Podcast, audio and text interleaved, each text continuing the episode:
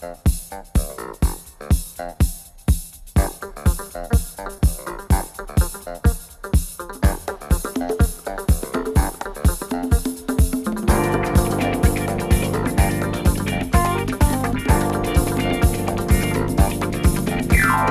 a todos, todas y todes también, aunque fácil con ese todes vamos a perder más o menos 10 oyentes.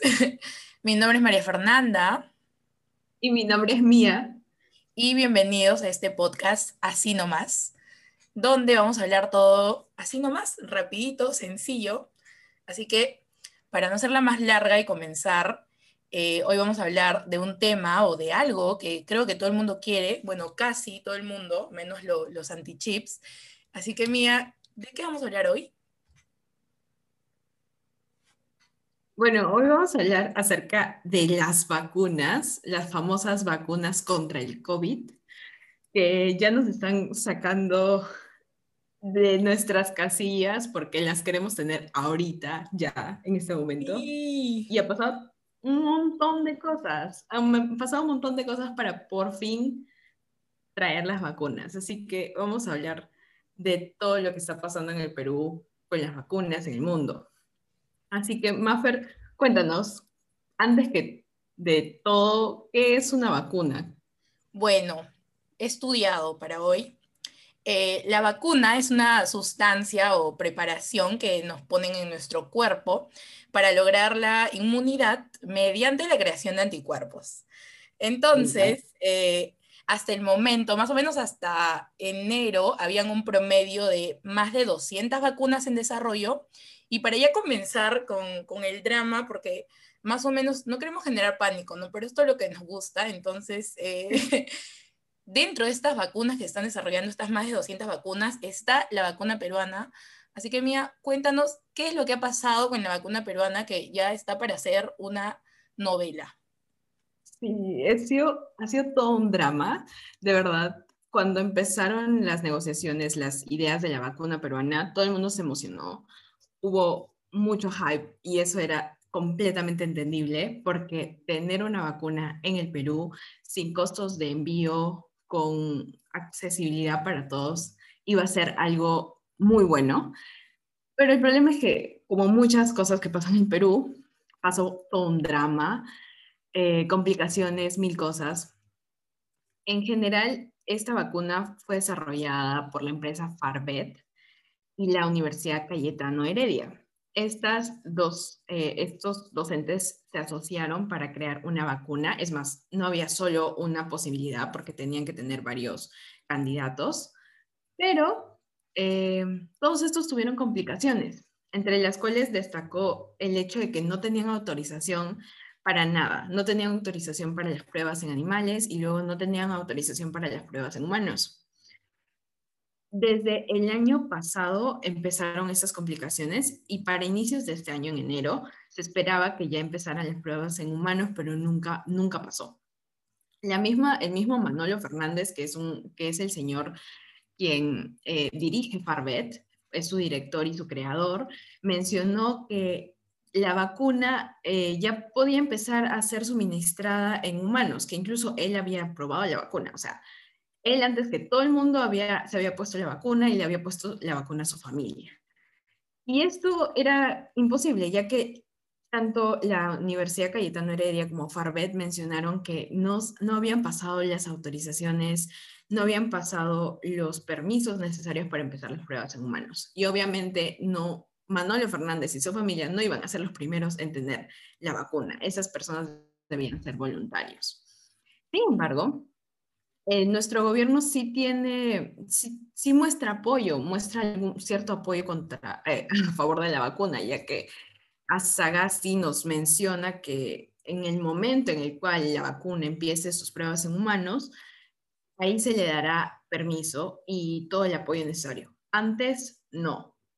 Y hasta ahora no tenemos, eh, tenemos muchos comunicados en los que Cayetano y Farbet mencionan que no hay autorizaciones y que las investigaciones van a continuar, pero todavía no hay vacuna. Y también tenemos a Manolo Fernández que nos sigue diciendo que muchas, muchas contradicciones, que, va, eh, que la vacuna ya fue suministrada a animales cuando solamente tenían autorización para ratones, lo suministraron a vicuñas, llamas, alpacas y a gallinas, cuando no debían haber hecho esto. Entonces, como todo, tenemos que como toda la, vacuna quedó en nada. Ahorita está en investigaciones. Sí, ahorita siguen investigaciones, la verdad. Entonces, ¿en qué, qué se irá? Ya llegan todas las de Francia, todas las vacunas de todo el mundo, excepto la peruana. Bueno, habrá que indemnizar igual a las gallinas y las vicuñas. Eh, van a tener que ser pues todo, un proceso, de verdad. Se pasaron. Pero bueno, si, no tenemos la vacuna peruana, Maffer, ¿qué tenemos? Igual no hay que, tenemos buenas noticias. Bueno, sí, buenas noticias, buenas noticias.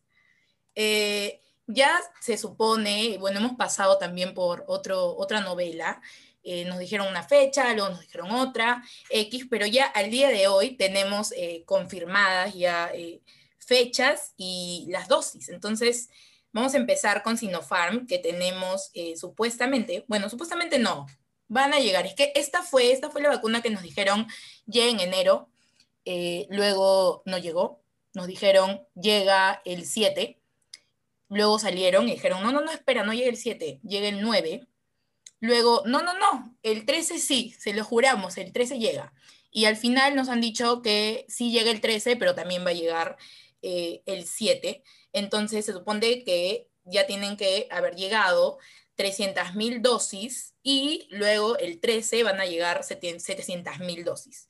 Luego eh, tenemos con Pfizer 20 millones de dosis, eh, van a llegar 250.000 en marzo, 300.000 dosis en abril y en junio estarían llegando, bueno, para junio ya tendríamos que tener 5 millones 50 mil dosis, así que con fe. Y bueno, por último, AstraZeneca, que eh, nos van a dar 14 millones, bueno, vamos a comprar 14 millones, que estarían llegando aproximadamente para septiembre. Igual el gobierno ha dicho que se van a súper esforzar para que estas vacunas lleguen antes de septiembre, pero eh, la fecha más o menos eh, confirmada es en septiembre. Y bueno, con Johnson y Johnson también Elizabeth Astete, que es la ministra de Relaciones Exteriores, dijo que ya han firmado un acuerdo eh, preliminar para aproximadamente el, entre el primer semestre de este año, sin embargo, no se ha especificado eh, la cantidad eh, de dosis. Y bueno, lo de COVAX, que vamos a hablar más adelante porque es un tema un poquito más amplio, pero Mía, para poder llegar a estos acuerdos y a estas fechas y dosis, explícanos también un poco qué pasó entre Vizcarra, Sagasti, el Congreso decían que sí, que no, quién tuvo la culpa, no sabemos qué pasó, quién es el acuerdo, nos mintió, por favor. Un drama, un drama. O sea, aquí la novela se complica todavía más eh, y vuelve a salir la irregularidad que existe en el Perú, porque al parecer el año pasado, todo ese, el, desde que empezaron las pruebas en humanos, los experimentos, todo con las vacunas, Vizcarra empezó las conversaciones para poder traer una vacuna. También Cancillería y todos los encargados empezaron las conversaciones para por fin traer una vacuna a Perú y empezar la logística de entrega y de vacunación. El problema es que apenas Vizcarra fue vacado, como ya todos sabemos, eh, pasaron bastantes días hasta que finalmente Sagasti entrara al poder y pudiera hablar acerca de las vacunas y cuándo se iban a traer. Cuando Sagasti habla por primera vez y nos dice, no hay vacunas, todo el mundo entró en crisis, todo el Perú entró en crisis porque no habían vacunas. ¿Qué pasa? Que Vizcarra no había cerrado ningún trato, tal cual, objetivamente. Ya seas, ya estés a favor o en contra de Vizcarra, lo único que necesitas saber es que él nunca firmó un contrato, nunca se firmó ningún acuerdo para poder traer vacunas al Perú. Ahora, cuando se le pregunta a Vizcarra qué pasó, cuál fue el problema y dónde están las vacunas, él menciona que fue culpa del Congreso. Cuando él estaba allá, al parecer, para traer algún medicamento, en especial las vacunas, estas necesitan un registro sanitario. Un registro sanitario que le permite saber a al país que lo compra todo lo, cualquier tipo de modificación que se le haga al medicamento. Y al parecer el Congreso no emitía este, este registro sanitario. Según la ley 31091, necesitan un registro sanitario em, de, que tiene una validez aproximada de cinco años. Sin embargo, esta misma ley menciona que cualquier medicamento que pueda apoyar o curar las eh, enfermedades que son un problema de salud pública, necesitan solamente un, van a obtener un certificado por un año, un registro médico por un año que supuestamente es mucho más fácil de conseguir. ¿Por qué? Porque es necesario traerlo, porque es problema de salud pública. El Congreso menciona que esto nunca, no era un requisito para comprar y hacer los acuerdos de las vacunas. Así que básicamente se están echando la pelota. En los comunicados que mencionan dicen que, em, que no es culpa del Congreso, que finalmente fue culpa de Vizcarra por no terminar de cerrar un, un acuerdo. Sin embargo, ya sea el Congreso o Vizcarra, las, los acuerdos de las vacunas se demoraron. Todo Sudamérica tiene vacunas y están empezando con sus etapas de vacunación y el Perú no tiene vacunas. Entonces, cuando ya Saga sí entra, eh, finalmente puede realizar y puede cerrar, puede empezar a cerrar todos esos tratos que ha mencionado Maffer y por fin podemos empezar con la logística de traer vacunas. Sin embargo, queda, queda la incertidumbre de qué pasó, por qué hubieron tanto, tantos meses en los que Vizcarra nos decía que habían vacunas y no, nunca hubo. El problema es que ahora, teniendo en cuenta que estamos frente a una campaña presidencial y campaña de congresistas, Vizcarra, por ser un candidato al Congreso, está de alguna manera, tiene, eh, tiene intereses, como todos los candidatos, y estos intereses están basados en su campaña. Finalmente tenemos que ser objetivos en qué está diciendo Vizcarra y en qué nos está eh, mencionando solamente por sus intereses o en qué, qué realmente pasó durante su, durante su gobierno, con la vacuna y con todo. Pero en otras noticias y en noticias mucho más felices, tenemos un acuerdo que nos ha permitido tener algo, algo de paz, algo de tranquilidad, Maffer. Cuéntanos un poco para pasar ese drama. Estoy dando noticias buenas. en este podcast. Bueno, vamos a hablar de COVAX. Sí. ¿Qué pasó con COVAX? Estamos eh, contentos, eh, todos los pro vacunas, porque se supone, digo se supone porque yo de verdad no puedo superar hasta ahora el trauma de las vacunas ya en, en, enero. Yo ya, o sea, ya me sentía vacunada, obviamente, no salí de mi casa, ¿no? Pero yo ya me sentía vacunada. Eh, y luego, no, no llega en enero, ya en febrero, entonces ahora siento que, que no estoy creyendo en las fechas, pero bueno, Em, se supone que para culminar el febrero vamos a tener 117 mil vacunas de COVAX. E, esa es la primera parte porque nos van a mandar más, pero eh, lo, más cercano es ahora en febrero, que son vacunas de AstraZeneca y Pfizer. Eh, entonces, ¿qué cosa es COVAX? Eh, ¿Por qué nos están dando vacunas? ¿Nos están regalando? ¿Estamos pagando? ¿Qué cosa está haciendo? Bueno, COVAX es un mecanismo que está eh, conformado por entes públicos y privados que tienen como fin garantizar el acceso equitativo a las vacunas, contra el coronavirus. Entonces, em, ellos desempeñan una labor más de coordinación para hacerlo un poco más fácil y, más rápido y así nomás. Eh, COVAX es el que te guarda sitio en la fila de los laboratorios. Entonces, COVAX está ahí parado eh, cuando ya va a llegar al mostrador, es como que Perú, ven, ven, ven, ven. Perú va y eh, Perú paga, porque COVAX sí está subsidiando a algunos países como Bolivia, me parece, pero nosotros vamos a ser uno de los primeros, pero estamos pagando, entonces eh, nos han guardado sitio, agradecemos muchísimo porque de verdad que necesitamos. Em, y nada, no son muy buenas noticias, pero ya que tenemos estas cifras y estas vacunas, vamos a pasar a la logística, porque Mía, todos queremos ser vacunados y queremos saber cuándo, dónde, a qué hora, hacia dónde voy, qué hombro pongo para que me vacunen. Obviamente los pro vacunas. Claro. El problema. Los pro chip. Ese, es el llanto. Es el llanto de Maffer y mío es que no solamente vas y dices, me vacuno, quiero vacunarme aquí, ni, ni con plata te puedes ir a vacunar ahorita, porque el gobierno ha sacado fases, ha sacado fases para poder irse a vacunar y estas fases lamentablemente me ponen a mí, a Maffer, final de la cola. De aquí nos van a ver vacunándonos el 2025. Claro, el final de la cola más o menos es marzo 2022. no. Exacto. Así que. Pero bueno, empecemos. Bien, la primera fase. Dinos, Mía, ¿cuál es la primera fase y qué tan lejos estoy de la primera fase?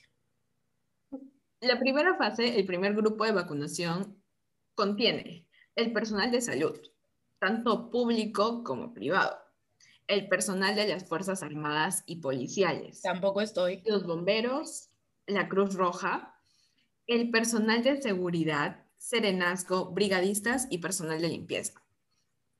Los estudiantes de salud que estén realizando prácticas. ¿eh? O sea, eso es muy importante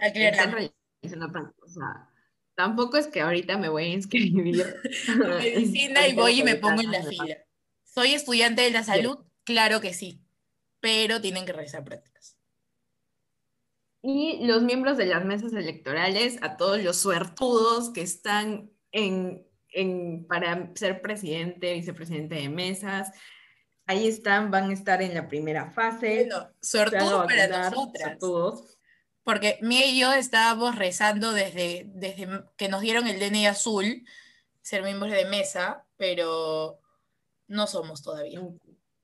Ofertón, ofertón, te dan tu vacuna, te dan tus 120 120 luquitas. Te dan tu almuerzo, o sea, con todo.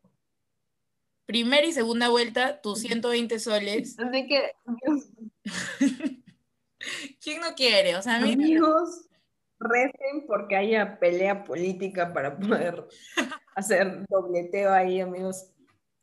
Pero sí, ahí está la fase 1. Eh, aquí mis amigos estamos bien lejitos. No somos ni uno ni el otro, nada en la fase 1. Así que vamos con la fase 2 a ver si alcanzamos algo de ahí. La famosa fase 2. Mafer, cuéntanos, ¿quiénes están la fase 2 ha generado polémica. ¿Por qué? Ahorita nos vamos a dar cuenta. Bien, en la fase 2 están los adultos mayores eh, de 60 años a más. Eh, es decir, acá tampoco estamos, eh, pero, pero está genial, los adultos mayores de 60 años. Luego siguen las personas con comorbilidad. ¿Qué cosa es la comorbilidad? Son personas que tienen dos o más enfermedades. Luego viene la población eh, de comunidades nativas o indígenas, que es también un punto que justo eh, conversábamos antes del podcast, que es un reto gigante para el Estado, porque eh, los servicios básicos que el Estado tiene que proporcionar en las comunidades nativas o indígenas no han llegado, en muchos lugares no han llegado o han llegado en un estado que realmente no es, no es digno. Históricamente eh, parece que al Estado se le ha olvidado eh, muchas de esas poblaciones, entonces eh, es algo que van a tener que, hacer y, yo de verdad espero, realmente espero que lo hagan, es algo que tienen que hacer, pero la logística y todo el trabajo que va a conllevar llegar ahí es un reto muy, muy grande para el Estado, pero tiene que hacerlo y esperemos esto marque también el inicio de, de, de nuevos recursos que les pueden llegar a las comunidades nativas o indígenas. Y luego, eh, el último punto de la fase 2, que también, este es el que ha generado polémica, porque he escuchado unos comentarios mía, eh, el personal del INPE y las personas privadas de su libertad. Entonces, cuando salió esto, había gente que decía, ¿no? Eh, quiero estar preso. Y ahí nos damos cuenta de que creo que no tenemos conciencia de cómo está nuestro sistema penitenciario, ¿no? Las cárceles están hacinadas eh, y hay una razón por la que están en la fase 2. La primera razón es que eh, les guste, a, guste a quien le guste, eh, las personas que están privadas de su libertad son población vulnerable. ¿Por qué son población vulnerable? Por las condiciones en las que cumplen sus condenas. Entonces, hay todo un despliegue y una logística de si esa población vulnerable llega a infectarse, eh, se tienen que hacer traslados. Eh, imagínate todo el despliegue que tiene que haber desde hacer los traslados hasta el hospital, de diversos penales, o, sea, realmente no, no, ahí sí no me cabe como que un poco en la cabeza los comentarios que hemos escuchado de quiero estar preso, de por qué ellos primero, eh, creo que tiene que ver eso, y también eh, sobre los derechos humanos, que es un punto también eh, mía que me gustaría que opines, porque de verdad que esto está súper interesante. Claro, lo que pasa es que hay algo que muchas personas no, no recuerdan, y es que cuando uno dice personas privadas de la libertad, lo primero que dices es personas, o sea, antes de cualquier cosa, si bien han cometido muchos errores, han cometido muchos crímenes, muchos de ellos están ahí porque de verdad no podemos, eh, necesitan rehabilitarse, necesitan estar en, en, esos lugares porque han cometido crímenes que no son, no son negables. El chiste es de que siguen siendo personas, querrámoslo o no, son personas que merecen ser tratadas como tal. Son, son seres humanos que finalmente tienen derechos humanos.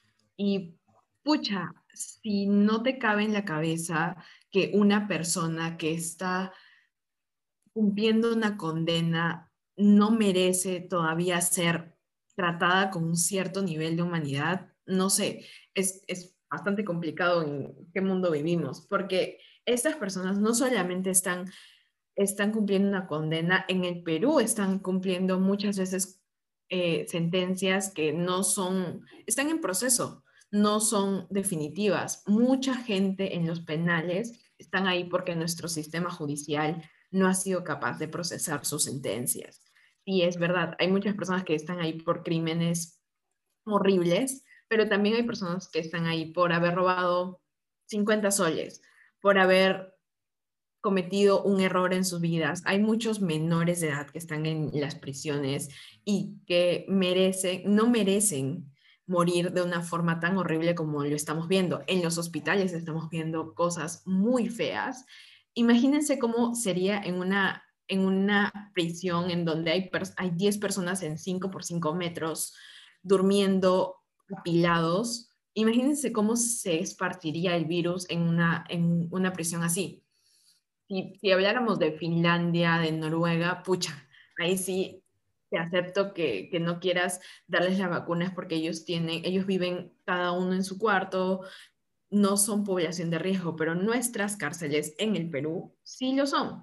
Y las personas que están ahí, más, antes que todos, son seres humanos que merecen el trato un trato de respeto. Claro, y... Pero bueno, continuando con... Claro, o sea, la clave acá es la condición de hacinamiento en la que están y todo lo que podría eh, conllevar eh, que estas personas se infecten. O sea, imagínate cuántas UCI vamos a llenar eh, así, o sea, no, no se puede. Bueno, y la tercera fase, que aquí, mira, te cuento, Aquí estamos, eh, personas de 18 a 59 años. Entonces, eh, esas son las tres fases. Nosotros nos encontramos en la fase 3, esperando tranquilas, bueno, tranquilas no, pero esperando en la cola.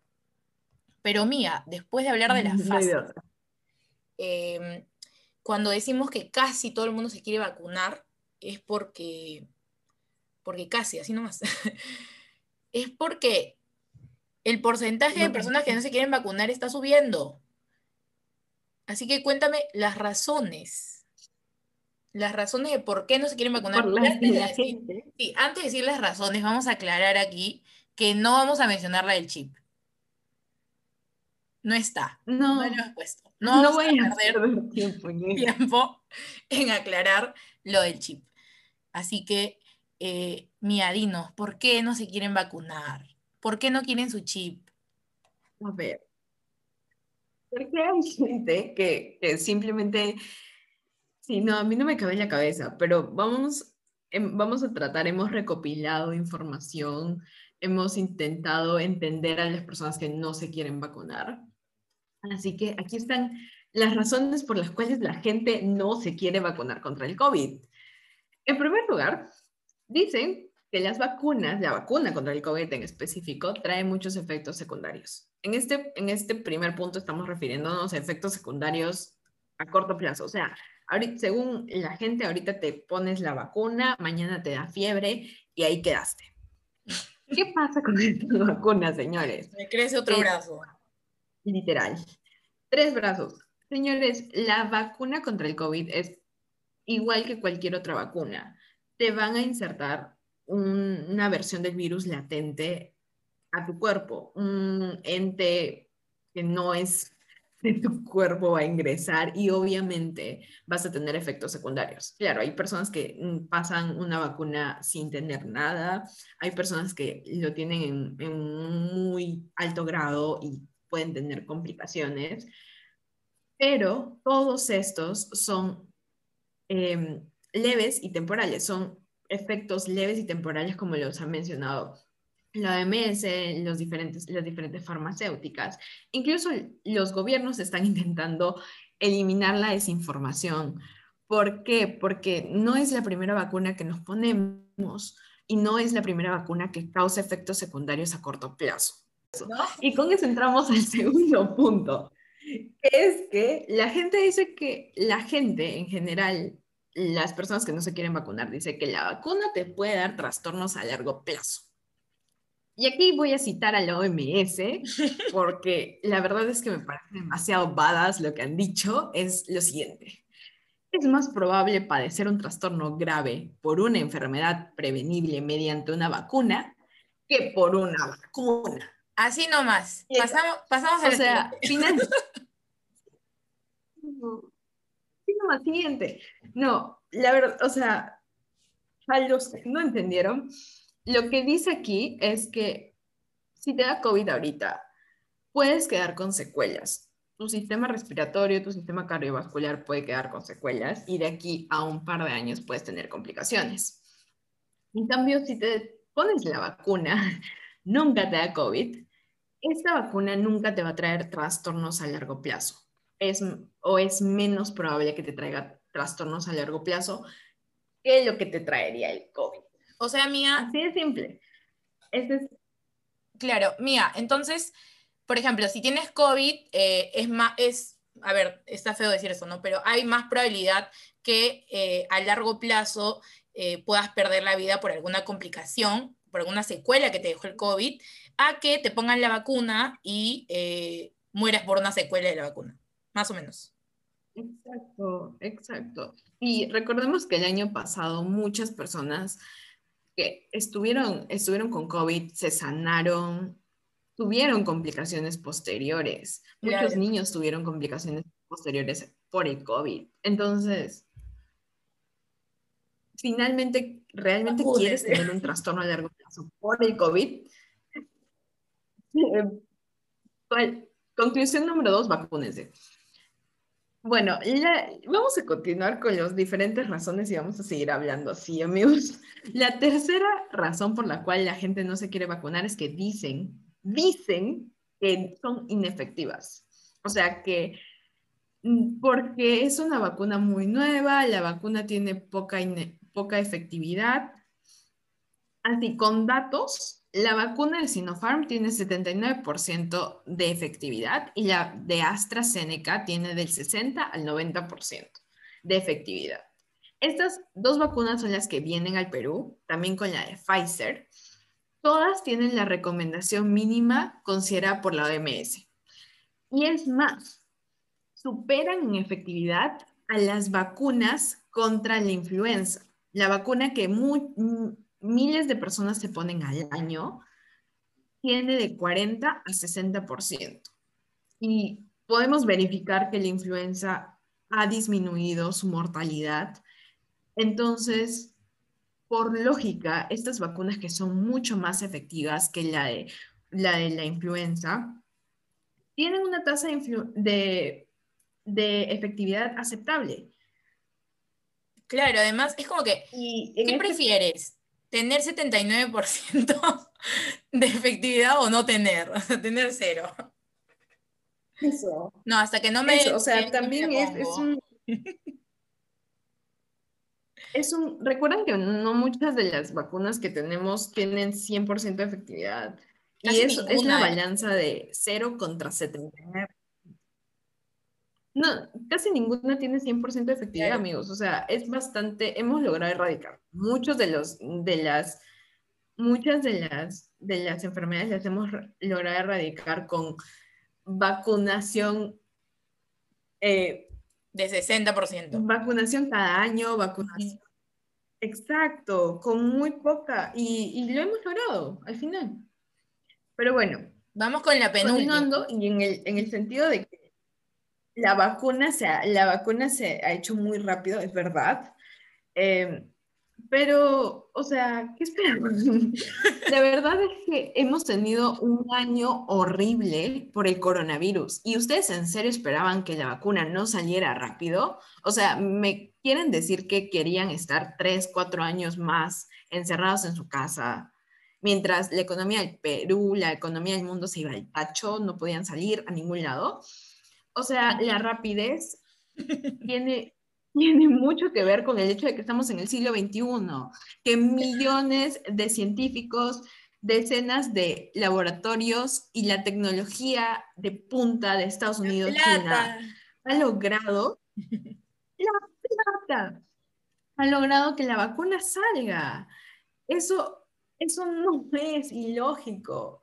Las, las, diferentes vacunas a lo largo del año, las diferentes vacunas a lo largo del tiempo se han demorado, sí, pero eso también tiene que ver con el hecho de que no habían voluntarios que estén dispuestos a vacunarse para poder eh, experimentar y hacer las pruebas con humanos. Con el COVID ha sido al toque, así nomás, ha sido rapidísimo. las personas están súper emocionadas por probar la vacuna del COVID, amigos, de verdad. Y ese es uno de los procesos que, que demora mucho más tiempo, tener voluntarios dispuestos a vacunarse. Así que al final es verdad, ha demorado mucho menos tiempo de lo habitual, pero no es algo ilógico y no es impensable. Y bueno, vamos con la última que tiene mucho que ver con todos estos y es la desconfianza en los laboratorios, la desconfianza en los países, em, que la verdad es que es muy complicado entenderlo, pero se los pongo así de simple. Si no tienes personas a las que venderles, no ganas plata. Así que realmente no te interesa que la gente se muera con tu vacuna, amigo. La verdad es que al final todas las vacunas que han sido adquiridas tanto por el país eh, como por los diferentes laboratorios han pasado un riguroso control y han aprobado todos estos controles. Si no, no las tendríamos aquí. Finalmente, a los laboratorios, si bien les interesa la plata, al final si empiezan a morir las personas, empiezan a tener efectos graves con estas vacunas, no van, a, no van a lograr nada. Al final, a largo plazo, necesitan que estas vacunas de verdad sirvan. Necesitan que vivamos. Así que, exacto. Así que, ya que vieron todas estas razones por las cuales no vacunarse, que la verdad no, no tienen mucha lógica, pensemos por qué vacunarnos. Claro, igual hay que recordar también que por alguna vacuna es voluntaria, ¿no? Entonces, eh, nadie está obligando, nosotros después de decir todas las razones, nadie los está obligando a vacunarse, pero eh, vacúnese, por favor. Em, pero sí, hay que tomar en cuenta eh, los beneficios y por eso es que vamos a pasar a las razones para vacunarse ya llegando casi al final de nuestro primer episodio Así Nomás. Eh, yo quiero empezar porque la verdad es que yo, yo eh, tengo, la tengo como que muy clara y, y muy simple, muy así nomás.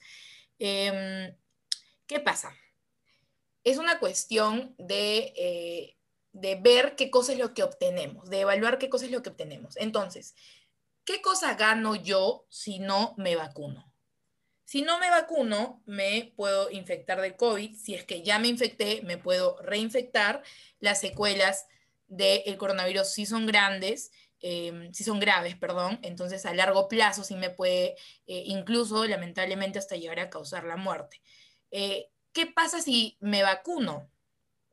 Si me vacuno, no me muero, porque la vacuna es para disminuir la tasa de mortalidad. Entonces yo no le veo mayor beneficio a no morirme, ¿no? Entonces es como que, ok, si no me vacuno, lo peor que me podría pasar es que me muero.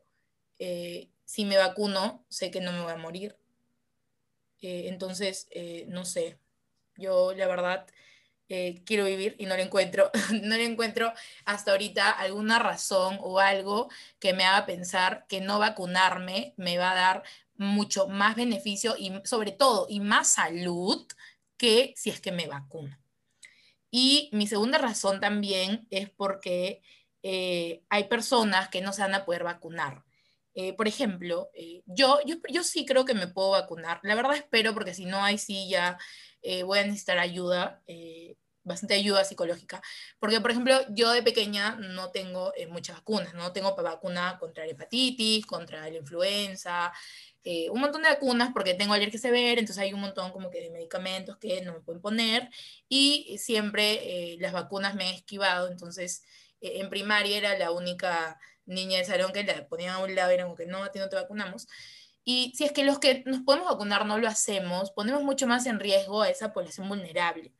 Entonces, em, háganlo por favor, por los que no pueden vacunarse también. Mía, ¿cuáles son tus razones para, para vacunarte? Ya casi acabamos, qué emoción. La verdad Exacto, o sea, no los podía decir más simple porque... Más así nomás. Así es no morir. Así nomás. Más así nomás. No, no te mueres, o sea, o sea dentro de los beneficios de la vacuna es no morirse. Y no solamente es eso, sino es no arriesgar a las personas que, que están a tu alrededor. Claro. Porque recuerden que muchas de las personas, mm, como dijo Maffer, muchas personas no se van a poder vacunar. Teniendo en cuenta también que los menores no, no se van a poder vacunar, los niños no se van a poder vacunar. Claro, los niños no se pueden vacunar y esa también es eh, la razón, eh, volviendo al punto anterior, de la rapidez, ¿no? O sea, cuando, em, cuando tus voluntarios son mayores de edad, el proceso es muchísimo más rápido que cuando vas a a probar vacunas en niños. O sea, imagínate todo lo que tienes que hacer para probar las vacunas en niños. Prácticamente ya la vacuna tiene que ser, o sea, tienes que disminuir totalmente eh, algún efecto secundario de las primeras fases. Entonces, eh, esa es también una de las razones por las que la vacuna ha sido rápida y es porque no hay vacuna para niños. No. Entonces, al final, uno con la vacuna termina mucho más, teniendo mucho más beneficios que sin la vacuna. La verdad es que la cuarentena que estamos viviendo se puede acabar muy rápido si es que todos deciden vacunarse. Recordemos que ah, la vacuna contra la influenza también es una vacuna que se pone anualmente, no es una vacuna que solamente se pone una vez, y eso es algo que cabe la posibilidad de que sea con el COVID, que pase un año y se tenga que volver a reaplicar. Y eso va a ser poco a poco, ¿no? Al, conforme pasen los años, la, la, vacuna va a ser mucho más segura, va a tener mucha más efectividad. Sin embargo, lo que tenemos ahorita es completamente plausible, es algo que de verdad no es, eh, no es peligroso para nuestra salud. Y recordemos, y ese es ya el último dato en el que, en el que me meto, que para poder esto de, la inmunidad del rebaño no sirve si es que vivimos en una sociedad como Lima, una sociedad como el Perú, para que desarrollemos inmunidad de, rebaño eh, con las vacunas, sin las vacunas, eh, van a morir muchas personas. Muchas personas están diciendo de que van a, desean que prefieren la inmunidad de rebaño antes que vacunarse y eso es básicamente poner en riesgo a miles de personas. Ya hemos vivido una cuarentena con muertes todos los días y la verdad es que hemos vuelto a caer en lo mismo con la segunda ola. esas vacunas nos están permitiendo entrar a un, un nuevo comienzo, tener nuevas cosas y nos están permitiendo salir de la cuarentena para que todo el Perú pueda estar inmunizado con las vacunas, a, pesar de que no todos se hayan vacunado, mínimo necesitamos un 70% de la población vacunada. Y eso solamente se va a lograr si es que todos ponemos el hombro. Así líquido, claro. Y bueno, eh, qué emoción, aplausos. Hemos terminado el primer episodio. Eh, hemos estado bastante nerviosas, la verdad, porque es la primera vez que hacemos esto, pero nada, en realidad con Mía siempre nos ha gustado eh, conversar y hablar de estas cosas, así que eh, lo que decidimos hacer básicamente es grabar eh, nuestras conversaciones. Así que muchas gracias a nuestros amigues, a nuestros amigos, amigas que nos han escuchado. Em, si les gustó el episodio, compártanlo de corazón. Si no les gustó, eh, igual, no sé, háganlo por compromiso, porque siguen siendo nuestros amigos, nos conocen, entonces, este, apóyennos. Y em, nada, muchas gracias. Mira, ¿qué tienes que decir?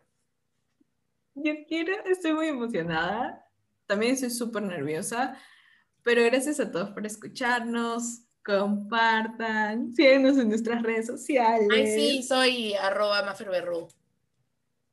Arroba mía Sandoval Q. Sí. Ah, y eh, perdón, te corté mía. Empezar.